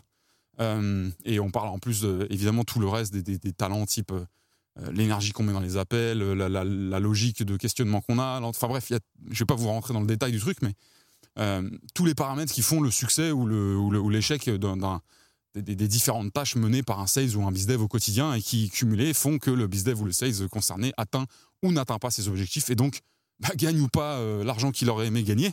Hein, parce qu'on va être très clair là-dessus, euh, c'est des métiers où le, la capacité, les compétences et le travail de ces capacités et compétences, l'entraînement de ces capacités et compétences, pardon, pour qu'elles soient brillantes le jour de la pratique, a un impact immédiat sur la rémunération. Et en plus de ça, au-delà de la rémunération de la personne accompagnée, a un impact immédiat sur le chiffre d'affaires et la santé financière de l'entreprise. Donc c'est un vrai sujet, c'est pas un truc à prendre à la légère. Les entreprises, je, passe un message si jamais quelqu'un passe par là, les entreprises qui ne prennent pas la peine de faire accompagner leurs sales et leurs bizdev, j'ai bien dit faire accompagner et pas accompagner elles-mêmes, parce qu'aucune entreprise, à part une entreprise qui vend de la formation pour sales ou bizdev, ne peut se targuer d'être la mieux placée pour, faire, pour accompagner pardon, les business et les sales. Et le problème des entreprises aussi, et là vous avez vu, je pars en digression, mais vous inquiétez pas, ça va revenir, c'est que les entreprises ont les mêmes syndromes et les mêmes biais que les individus, et donc, comme les entreprises arrivent à vendre des choses parce qu'elles ont des employés, etc., qui font le score, elles ont l'impression qu'elles sont responsables de succès, même si c'est vrai en partie, elles en ont une part de responsabilité, il faut le reconnaître. Mais le nombre de paramètres, de facteurs, déjà, euh, le, gros du siège de ces facteurs-là repose plus sur l'individu que sur l'entreprise, et sur le produit aussi. Et donc, ces entreprises s'auto-couronnent et s'auto-diagnostiquent, euh, euh, compétentes en fait, dans, dans, l'art de former des sales et des bizdev, et au-delà de les former, parce que les former, ça ne suffit pas, c'est de les continuer à les accompagner et les entraîner pour qu'elles augmentent leur, leur, capacité. Ce qui ne devrait être la seule, ce qui devrait être, pardon, la seule mission d'un sales ou d'un business, augmenter ses capacités. C'est la mission de tous les athlètes, augmenter ses capacités et sa, et sa, sa technique et transformer le jour de la pratique. C'est la même chose pour les sales. Donc je ferme cette parenthèse pour les entreprises, mais si vous passez par là et que vous écoutez ce que je dis et que ça n'a pas l'air d'être du martien pour vous et que vous savez au fond de vous que vous auriez vous-même aimé, peut-être que vous n'êtes pas sales ou business, mais peu importe le job, vous auriez vous-même aimé être accompagné, entraîné, motivé, suivi par quelqu'un dont c'est la spécialité pour pouvoir délivrer du résultat euh, dans, vos, dans votre siège, euh, peu importe le poste, euh, dans votre tâche, dans votre job, et bah, être entre guillemets rémunéré à la hauteur d'eux, sollicitez-moi si vous savez qu'il y a des gens qui ont besoin dans votre entreprise. Ok? C'est hyper important. Pourquoi c'est hyper important? Parce que moi, je ne vais pas simplement, euh, ce que d'autres pourraient faire et ce serait déjà super judicieux, je ne vais pas simplement venir appliquer du coaching euh, une fois très très fort pendant une matinée et vous faire croire que ça va vous rendre performant pendant 10 ans. On peut faire ça si ça vous, si ça vous branche, parce que évidemment, j'ai, j'ai, des, des cartes dans, dans, toutes mes manches à, tout, à, ce niveau-là. Euh, et puis, il n'y a pas de raison de ne pas s'adapter aux besoins si, si, si, vraiment il est, il est très défini de votre côté. Mais euh, l'intérêt, c'est de venir à l'intérieur de l'organisme, d'identifier tout ce qui va, tout ce qui ne va pas, de créer d'abord des systèmes pour très vite pallier à ce qui ne va pas et augmenter, en tout cas permettre à ce qui va d'optimiser le reste, et ensuite de créer un système pour que ça reste pérenne sur le long terme. Pérenne dans le sens learning curve, dans le sens continuer à monter en compétences pour que les systèmes soient autonomes. Après, il est toujours bon. Là, il y a encore euh, euh, trois semaines, je refaisais un saut euh, chez un ancien client que j'ai fini de traiter il y a à peu près huit mois. C'était ouais, mois l'année dernière. Enfin, vous avez compris, à l'automne de l'année dernière, à peu près. Euh, pour remettre un petit coup et resserrer quelques vis du système qu'on a mis en place il y a huit mois et remettre à jour quelque chose. Et puis, bah, il y avait des nouveaux éléments, donc c'était intéressant aussi de les prendre en main. Mais ce que je veux dire, c'est qu'il n'y a pas. Euh, c'est comme votre santé, en fait. c'est si vraiment là, c'est la la première fois de votre vie que vous décidez d'en prendre soin.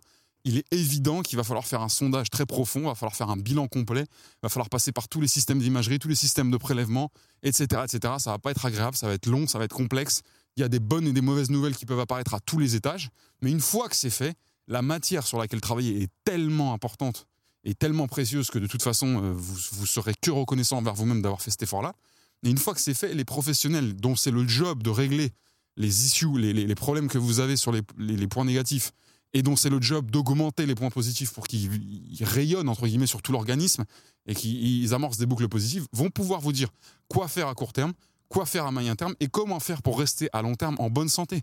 Jamais un médecin ne va vous dire, euh, par contre, si vous voulez rester en bonne santé, il faut, venir me voir absolument dans un mois, sinon vous allez mourir.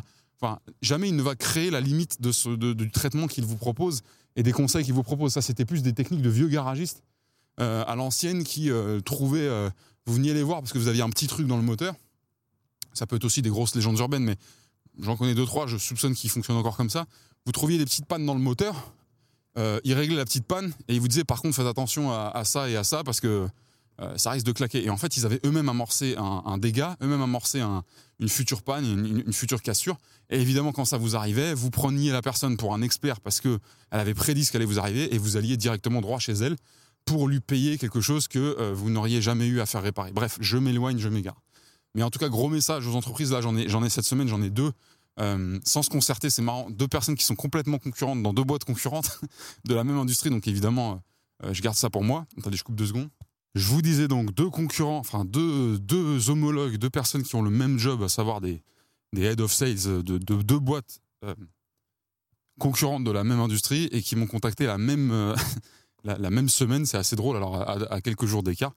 sans du tout se concerter. Et ce qui était drôle, c'est qu'ils avaient la même ils disaient les mêmes choses et ils avaient la même, euh, déjà la même humilité face à bah, une situation euh, problématique de leurs deux côtés, à savoir bah, que euh, ils ont de plus en plus de juniors dans leurs équipes de business development, mais qu'ils ont de plus en plus de mal à faire monter les juniors en compétences. Quand je dis du mal, c'est pas qu'ils ils n'ont pas la capacité, c'est que bah, ils ont beau appliquer les mêmes schémas et les mêmes méthodes qu'auparavant, là où ça fonctionnait avec certains, bah, ça fonctionne de moins en moins. Eux, ils lisent ça à, ils lisent ça à la, juniorité des bizdev et en fait, en creusant avec eux, on se rend compte qu'il n'y a pas qu'une question de juniorité, il y a une question d'adaptation de style. Alors évidemment, la juniorité a, un impact, mais c'est pas, euh, elle n'est pas létale pour, pour, la réussite. C'est pas genre, bon, bah, ils sont juniors, ça marchera pas. C'est, bah, ils sont juniors, donc on va faire autrement. Et surtout, on va adapter. Et bref, donc euh, tout ça pour vous dire, je, je, digressais, mais euh, je sais plus du tout où je voulais en venir en, m'écartant du sujet et en parlant des entreprises. Mais euh, là où il y a le plus de pertinence, c'est du coup quand j'accompagne euh, quelqu'un, qu'on fait un état des lieux, voilà, et que je commence à rentrer dans le dur de sa pratique. Euh, quand je dis rentrer dans le dur, au début, beaucoup de gens me demandaient, euh, enfin beaucoup de gens, la plupart des gens qui voulaient que j'étudie leur pratique me, demandaient de venir en live avec eux, c'est-à-dire être présent pendant leur session de call ou être présent pendant leur meeting. Alors déjà, premier problème, bah, ça implique une organisation. Deuxième problème, ça rajoute de la technique parce que s'il faut que je sois en plus connecté sur le call, enfin vous connaissez les histoires. Et troisième, je sais plus combien de problème, euh, le but de ça, c'était qu'ils espéraient avoir euh, en direct des conseils. C'est-à-dire que pendant qu'ils sont en train d'appeler, moi, je leur glisse des petites infos. Vous savez, vous écrivez sur un truc, euh, vous montrez votre mot comme ça en faisant là, là, dis-lui ça, etc. Ou vous envoyez un petit message en, même temps, parce qu'évidemment, la plupart du temps, c'est pas en, en présentiel, c'est pas en physique. Et c'était ça un peu ce qui, ce qui pensait être l'intérêt de, de, me montrer leur pratique, ce qui était déjà compliqué pour eux parce que ça générait beaucoup de stress pour certains et certaines. Donc du coup, c'est quelque chose que j'ai très vite arrêté de, faire de cette manière-là parce que, bah, en fait, l'événement en lui-même avait l'air pertinent dans, dans ce qu'il pouvait générer comme, comme rendu, comme résultat. Et en soi, tous les paramètres de cet événement faisaient que la seule chose qui m'importait, à savoir leur qualité, leur performance et surtout la transparence dans le sens, le fait que je vois vraiment comment ils pratiquent et comment ils font, disparaît et est complètement neutralisé par un, ma présence, deux, euh, ce que eux attendaient de moi en même temps, en pensant que j'allais, euh, entre guillemets, délivrer une botte secrète à tout moment pendant le call qui allait faire qu'ils allaient signer 2 millions. Euh, je caricature, mais vous avez compris. du coup, tout change, tout, tout, tout, était beaucoup trop déformé et mal impacté par, par ça. Donc, encore une fois, c'est un peu comme, je fais toujours cette métaphore-là, mais c'est un peu comme Cauchemar en cuisine. Quand le chef de Cauchemar en cuisine, donc Philippe Etchebest, arrive dans un restaurant, on lui a planté un, décor, il déchiffre un peu ce qu'il peut en, commençant par manger dans le restaurant. Il se fait des idées, mais il sait qu'il euh, peut avoir des surprises et il peut euh, se faire de fausses idées. Et puis, bah, il va euh, découvrir la cuisine, il va parler avec les gens. Et là encore, il augmente un petit peu sa découverte et ses idées, mais il, il sait qu'il n'a encore pas vu la réalité. Et donc, pour s'assurer de voir la réalité avant d'appliquer ou non ses capacités, ses pouvoirs d'expert, il va faire un service blindé, c'est ce qu'il fait euh, systématiquement. Donc il va remplir le restaurant pour mettre les restaurateurs en condition de, d'être euh, en salle complète et de voir comment ça fait quand euh, des soi-disant professionnels bossent et qui sont complets. et c'est là qu'évidemment la plupart du temps la ressort la vérité. Quand il y en a un qui s'était montré tout doux, tout mignon, alors qu'en fait c'est une pourriture avec ses collègues, bah, c'est quand la salle sera complète que ça va être vu, etc., etc. Euh, évidemment, ce pas que des choses négatives. Hein. Il en ressort aussi d'énormes choses positives. Et au-delà du négatif, du positif en ce qui concerne les individus, ce qui est hyper intéressant, c'est d'avoir une lecture viable, une lecture valable euh, de ce qu'on peut améliorer et de ce qu'on peut amplifier qui se passe déjà bien et parfois de, des petits mouvements un peu de rectification qui vont juste réaligner quelques trucs qu'on fait extrêmement bien mais pas pile dans le bon axe, etc. etc. Et ça, c'est mon job et c'est ce qui me passionne. Et euh, j'ai un vrai goût pour l'analyse et, la, et la, la, correction constructive. Il y en a qui disent la rectification pédagogique, mais corriger un comportement qui soit est vraiment euh, négatif, soit est déjà extrêmement sain et, qui délivre déjà du résultat, c'est extrêmement tendu si on, ne peut pas se baser sur une, analyse fiable. Par contre, c'est extrêmement puissant quand on peut se baser justement sur des faits, euh, des faits concrets qui nous permettent d'avoir euh, des, diagnostics et du coup des mouvements de rectification valables. et ça nous permet aussi de mieux l'expliquer à la personne qui va devoir porter cette modification, parce qu'encore une fois, moi, si mes clients, euh, si, les, sales et les business que j'accompagne ne, ne, décident pas d'appliquer ce que je leur recommande, il se passe rien. Alors heureusement pour moi, ils viennent de leur plein gré, personne ne les envoie de force, ce qui peut être le cas d'autres intervenants où euh, bah, c'est la boîte qui t'oblige à aller faire ceci ou faire cela. Euh, et quand, on, quand vous venez de votre plein gré, la plupart des gens que j'ai, ils, crèvent d'impatience d'appliquer ce qu'on va leur recommander. Et pour retoucher ce que je vous disais tout à l'heure avec mes élèves, eux, pour le coup, là, les clients dont je vous parle, sont extrêmement coachables pas forcément tous au même niveau, mais dans le sens où euh, ils vont se laisser faire. Et tant pis s'il y a des choses qui marchent moins bien ou mieux que certaines autres, ils vont continuer à se laisser faire et à être coachables, à être pas malléables, mais coachables. Ça veut dire on, est là pour découvrir ensemble quel va être le meilleur moyen de faire fois euh, X sur les résultats. Et pour ça, il faut passer par tout un tas de, processus différents, dont certains vont être des succès immédiats, dont d'autres vont être des échecs immédiats, mais dont la plupart vont demander un peu de temps et un peu d'itération.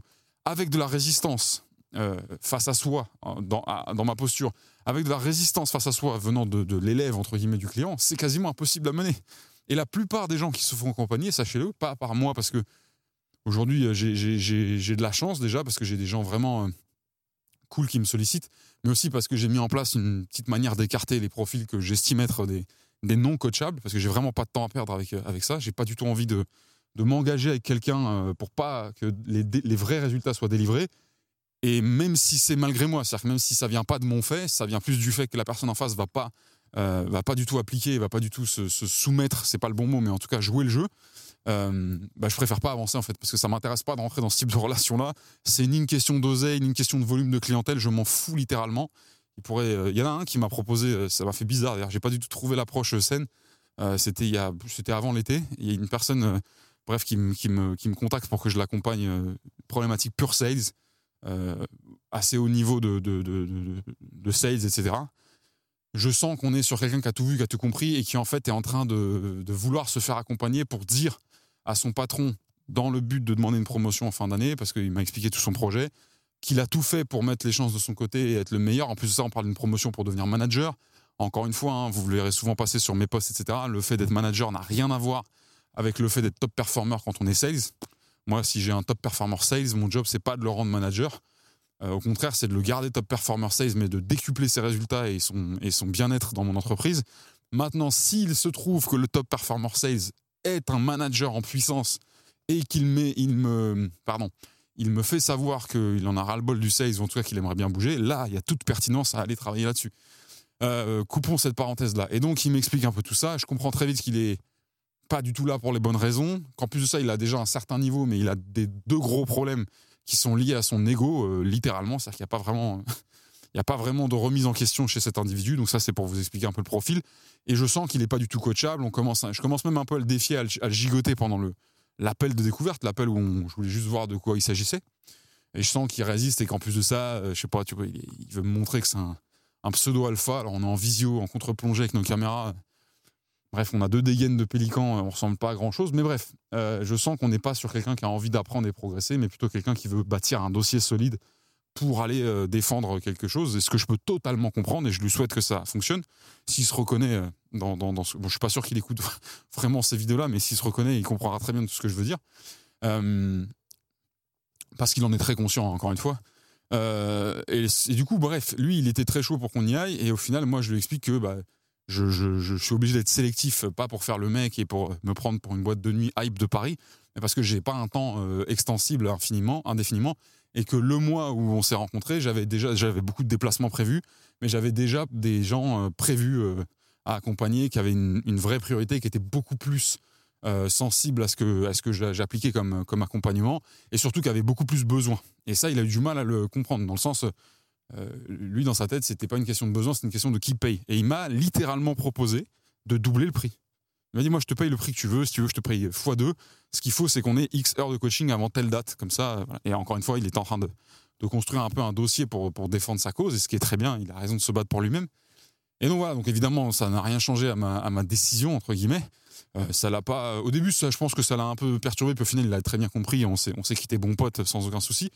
Euh, donc voilà, donc euh, je sais plus euh, où je voulais en venir. Oui, le, fait d'être coachable, moi j'ai de la chance, mais c'est surtout parce que je, fais l'effort d'éliminer entre guillemets les gens avec qui moi ça va pas ça va pas délivrer les résultats attendus.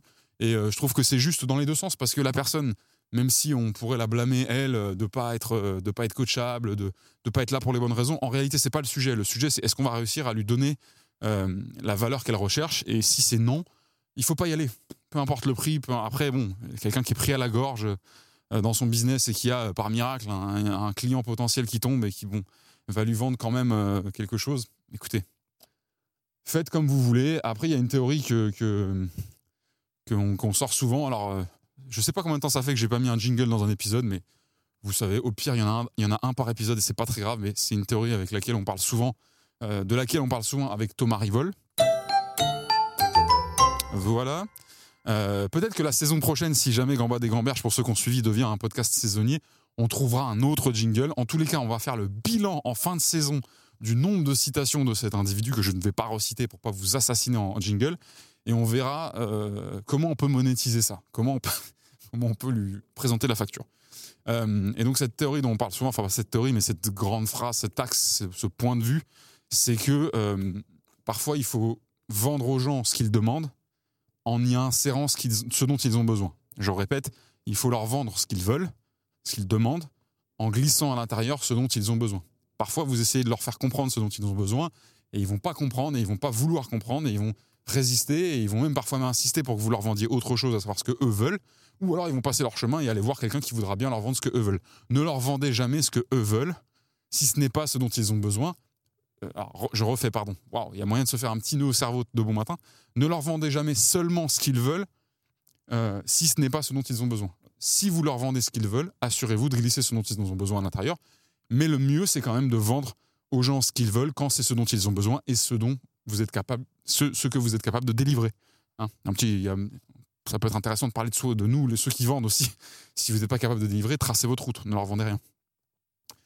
Euh, donc voilà, euh, je sais plus trop où j'en étais. Donc la constatation de la vraie pratique, de la vérité, de, ok comment ça se passe quand on est vraiment dans le dur et qu'on est vraiment en train de pratiquer le métier pour lequel on est on est là et pour lequel on veut se faire accompagner pour augmenter ses compétences. Maintenant, quand j'ai mon analyse et que je peux vraiment identifier des très gros leviers, euh, j'essaye de, de vraiment les, les, séparer les uns des autres parce que j'ai constaté, en tout cas pour ma part, qu'il n'y avait rien de pire que d'essayer de simultanéiser, euh, de, synchroniser plein de points différents à faire progresser.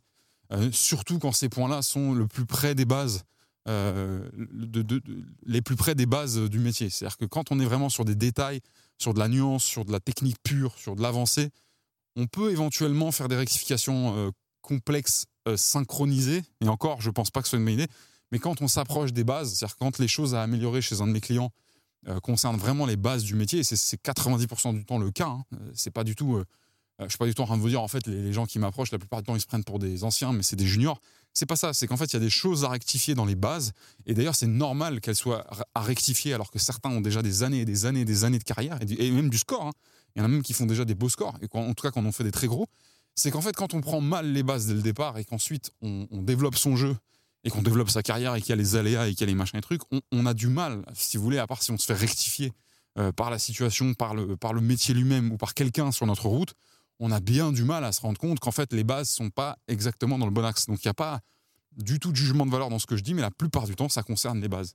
donc ce que je fais, c'est que je sépare les grands points, je, sépare le plus possible les points distincts, et euh, là mon job c'est vraiment de déterminer euh, c'est un vrai job de, réflexion, mais aussi il va falloir que j'étudie un peu plus de manière chiffrée comment la personne fonctionne, comment fonctionne son process, ses objectifs sont variables, euh, sa méthode de rémunération, mais aussi euh, son persona, etc. Enfin, il y a plein de choses à voir. Et là, il faut que j'arrive à déterminer, imaginons que j'identifie trois leviers majeurs, lequel de ces trois leviers a le plus de patates possible si demain on travaille fortement et intensément dessus, si on devait en choisir qu'un en gros, lequel, lequel travaillerait-on en priorité? Ça, c'est mon job, c'est la partie que je préfère parce que c'est un peu de la projection, c'est un peu un pari, mais en réalité, quand on commence à connaître le métier et qu'on voit des patterns se reproduire, parce que le métier de business de sales, il est quand même poncé depuis longtemps, euh, sauf si c'est vraiment dans une industrie que je connais pas du tout et qui est très spécifique, mais ça m'arrive assez rarement. Voilà, je détermine quel est le levier majeur, je l'explique évidemment à, mon client pour qu'il comprenne pourquoi on va s'engager sur cette voie-là. C'est généralement bon signe.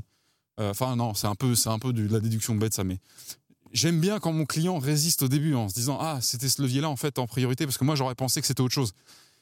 Parce que ça me prouve que c'est soit inconfortable pour lui d'aller se mettre à travailler ça donc que c'est vraiment une douleur soit que bah euh, évidemment j'étais sur quelqu'un qui avait mal auto-diagnostiqué sa situation d'où l'absence de progrès d'où l'absence de enfin d'où la présence de stagnation parce que c'est souvent ce qui vient frapper en premier mes clients c'est que bah ils ont eu potentiellement des époques où ça augmentait et là en fait ils stagnent voire pire ils descendent et après il y a évidemment des cas où où ils sont vraiment en train de descendre et c'est dangereux. Il faut absolument qu'on arrête la descente et qu'on stabilise et ensuite qu'on fasse remonter. Donc bref, j'aime bien quand il y a un petit peu de pas de résistance, mais vous voyez un petit peu de ah ah d'accord bon ouais super. Vous voyez ce que je veux dire? C'est comme si demain vous disiez à votre pote ouais vas-y trop bien demain on, s'entraîne ensemble en pensant que vous alliez aller courir un peu autour de autour des champs dans votre patelin et qu'il arrive avec euh, des kettlebells de 50 kilos, des cordes et des gilets lestés et qui va dire voilà on va faire des burpees et des ateliers jusqu'à vomir ok?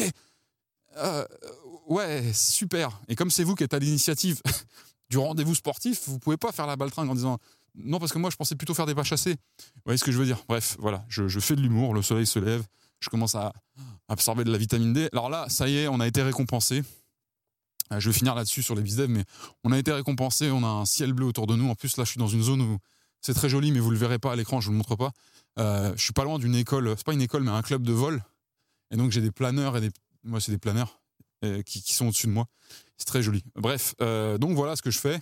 Et une fois que j'ai identifié le levier euh, sur lequel on va travailler, bah, on détermine le plan et on travaille. Et là, c'est toute ma passion, c'est tout mon job. C'est là où bah, c'est important d'avoir théorisé des choses qui sont, qui sont facilement digestes et, et d'avoir un plan d'action pour s'entraîner. Et encore une fois, la plus-value majeure que j'amène aux clients, c'est la découverte pour la plupart du temps, parce que la plupart du temps, ils ne comprennent pas avant de m'avoir dans les pattes que c'est ça la clé la découverte de la nécessité de s'entraîner avant de pratiquer. Et d'ailleurs, l'un de mes meilleurs euh, signaux que je, suis en train de faire du bon boulot en dehors des performances qui augmentent hein, avec un de mes clients, c'est quand les clients deviennent excités en attendant de pratiquer. C'est-à-dire qu'ils se sont entraînés, on a travaillé ce point-là, on savait que ce mouvement-là c'était compliqué. Hein, je, fais encore les parallèles avec des sportifs, des musiciens, ce que vous voulez. On savait que cet enchaînement-là, il, bloquait parce qu'il y avait tel, tel, tel point. On a complètement séparé tel, tel, tel point. On les a travaillés indépendamment on les a surtravaillés avec de la difficulté, hein, pour revenir à la métaphore de tout à l'heure, de créer de la contrainte, pour qu'au final, le sans contrainte devienne quasiment un, geste inconscient. On les a travaillés, maintenant on va les lier, on va les apprendre ensemble, on va les réapprendre ensemble, on va les entraîner, entraîner, entraîner. Évidemment, pendant ce temps-là, on, est, on est toujours obligé de pratiquer un peu, mais on ne se met pas la pression. Quand on est en train d'assimiler quelque chose et de l'entraîner, on n'est pas en train d'attendre au moment de pratiquer les résultats les plus élevés. Par contre, quand l'entraînement a atteint les paliers qu'on s'était fixé pardon, en amont et qu'on estime que maintenant, il n'y a plus de raison de, régresser, là, la pratique, on, attend, on l'attend de pied ferme. Il y, a, un peu de stress, hein. c'est un peu comme quand vous allez faire une compète, quand vous allez faire un combat, quand vous allez faire je sais pas quoi. Mais c'est un stress positif et j'adore voir l'excitation dans la tête de. Dans la, alors, des fois, je les accompagne en call quand vraiment c'est le jour de la mise en pratique. Et évidemment, il y a des fois, il y a des petits loupés avec le stress, etc. Mais c'est pas le problème parce qu'on sait qu'en fait, même si le stress vient polluer les premières les premières pratiques euh, augmentées, où il y a vraiment un gros gap en compétences, ça va suivre. C'était juste le temps de, vaincre le track. Et j'adore, enfin, moi, c'est vraiment quelque chose qui me touche beaucoup et qui me, qui me rend heureux de faire le job que je fais, et c'est ce que je recherche. Et, euh, donc voilà. Donc euh, je, détaillerai peut-être un peu plus plus tard sur, sur, ce, métier-là, sur ce que je fais. mais ça, ça faisait longtemps qu'on me demandait de rentrer plus en détail plutôt que de voguer sur la surface. donc j'espère que je l'ai fait correctement aujourd'hui, que vous comprenez un peu mieux quel est mon job. Évidemment, je fais d'autres choses. J'accompagne des entreprises euh, sur leur force de vente globale, sur leur stratégie outbound, sur même leur stratégie inbound parfois, sur leur stratégie de contenu, sur leur branding, etc. J'aime bien faire du cas par cas avec les entreprises parce qu'aucune entreprise n'a le même problème que l'autre. Mais ce qui me passionne le plus, c'est intervenir dans une force euh, de business development ou de vente et euh, faire x2 sur les, sur, les, sur les scores au bout d'un an en ayant implémenté la discipline de l'entraînement, en ayant identifié points forts et points faibles et en ayant maximisé les points forts et éteint les points faibles. Alors ça, c'est aussi quelque chose, je passe très rapidement là-dessus, mais on pourra en reparler. Je pense que la bonne stratégie, c'est d'augmenter, de maximiser les points forts et pas de, rattraper absolument ces points faibles pour en faire des points forts. Quand c'est possible, bah faites-le. Mais la seule, chose que vous avez à faire vis-à-vis de vos points faibles, c'est un, d'en avoir conscience, deux, de les empêcher de, vous nuire euh, et de les empêcher de vous impacter, et trois, si vous pouvez les désactiver dans le temps, en trouvant des feintes ou en trouvant de quoi remplir le trou petit à petit, eh ben faites-le. Mais par contre, maximiser vos points forts, moi, c'est en tout cas la stratégie que j'adopte et c'est celle qui paye le plus avec les sales et les bizdev. Euh, L'inverse n'a pas payé, je peux vous le garantir. L'inverse n'a jamais payé et beaucoup plus pénible et beaucoup moins euh, excitant et motivant à, pratiquer. Euh, donc voilà. Et euh, moi, j'aime bien avoir une stratégie globale à, délivrer dans les boîtes parce qu'en général, c'est ce qui a le plus d'impact à long terme et ça fait plaisir quand on voit des boîtes. alors moi, j'ai mon petit, mon petit, mon petit péché mignon, c'est les boîtes qui fonctionnaient bien, qui se sont un peu modernisés par la force des choses, par défaut, et qui ont commencé à se casser euh, légèrement la gueule. Hein. C'est pas euh, dramatique ou en faillite, et à qui on arrive à redonner euh, une impulsion et, une, et, un, rebond dans le chiffre, parce que ouais, parce que c'est beau de voir des boîtes perdurer, faire perdurer leurs histoires et traverser un peu les époques. Maintenant, quand je fais, quand je fais ce que je peux et que j'amène mon aide à une jeune, une jeune entreprise, une jeune start-up ou une jeune PME, c'est aussi très cool de voir des gens découvrir qu'en fait, non seulement ils avaient raison de faire ce qu'ils font, mais ça ils le savent déjà parce qu'ils sont souvent passionnés par, par le projet qu'ils ont monté, qui leur a demandé déjà beaucoup d'abnégation, mais le marché est bien en rendez-vous et la rémunération est bien en rendez-vous et le potentiel de tout ce qu'on va pouvoir créer grâce au chiffre d'affaires accompli par les sales et les bizdev euh, est quasiment infini, etc. Et ça fait plaisir de d'ouvrir, euh, de participer à ouvrir les horizons parce qu'encore une fois, 99% du taf, c'est eux qui le font. Moi, je suis le 1% qui vient leur dire euh, pas dans cette direction, pas comme ça, pas maintenant retravaillons ci, retravaillons ça. Ça demande du temps, ça demande de la connexion, du relationnel, mais c'est passionnant et moi c'est ce qui me nourrit au quotidien et ça me permet en plus d'affûter mes lames. Et c'est pour ça que je continue à enseigner aussi euh, dans des, dans des dimensions plutôt académiques, dans des écoles.